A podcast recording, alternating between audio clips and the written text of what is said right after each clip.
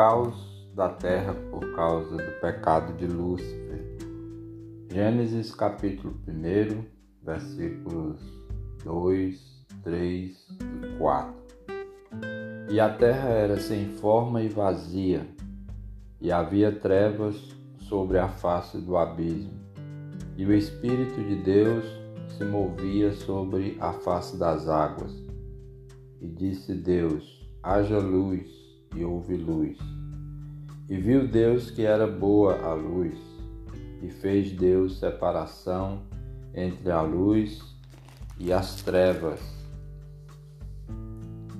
É interessante que esse E, essa partícula de ligação, é usada 153 vezes nos dois primeiros capítulos de Gênesis para separar muitos registros dos atos independentes de Deus, cerca de 102.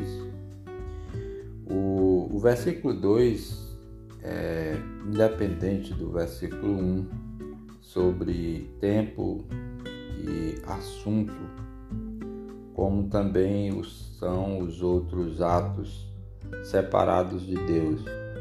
O versículo primeiro refere-se a todo o universo sendo criado antes de ser habitado em um passado sem data, quanto, como já vimos. E o versículo 2 refere-se ao caos por causa do pecado.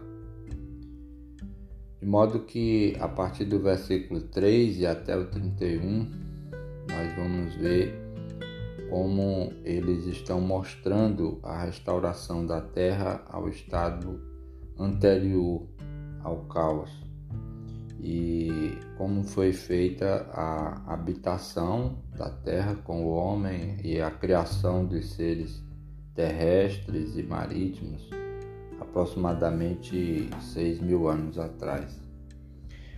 Também é interessante a gente ver o verbo haja, ele é usado 14 vezes no capítulo 1 de Gênesis e 1497 vezes em outros lugares nas Escrituras.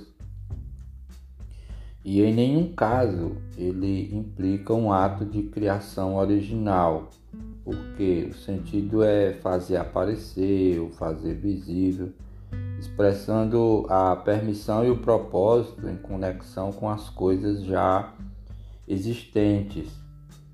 A luz, o, firmamento, as águas, a terra, as trevas e outras coisas mencionadas aqui já existiam, mas estavam lançadas no caos. E a lei que previamente as governava tinha sido anulada. A causa da sua existência ter sido anulada foi o pecado de Lúcifer.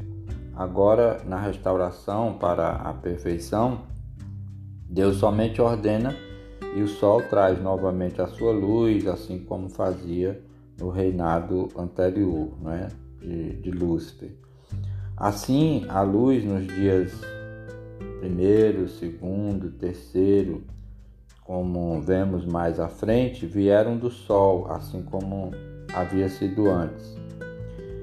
Também, é, para finalizar a nossa reflexão, é, duas vezes a gente vê divisões sendo feitas por Deus. Nos versículos 4 e 7, a divisão é feita por Ele próprio, ou seja, Ele é o único que pode restaurar dia e noite, como lemos e mais à frente, nos versículos 14 a 18, o próprio Deus ordena que o sol, a lua e as estrelas dividam noite e dia é, de acordo com a lei natural que ainda hoje se observa, sem haver necessidade de um comando diário de Deus. É uma lei já pré-estabelecida.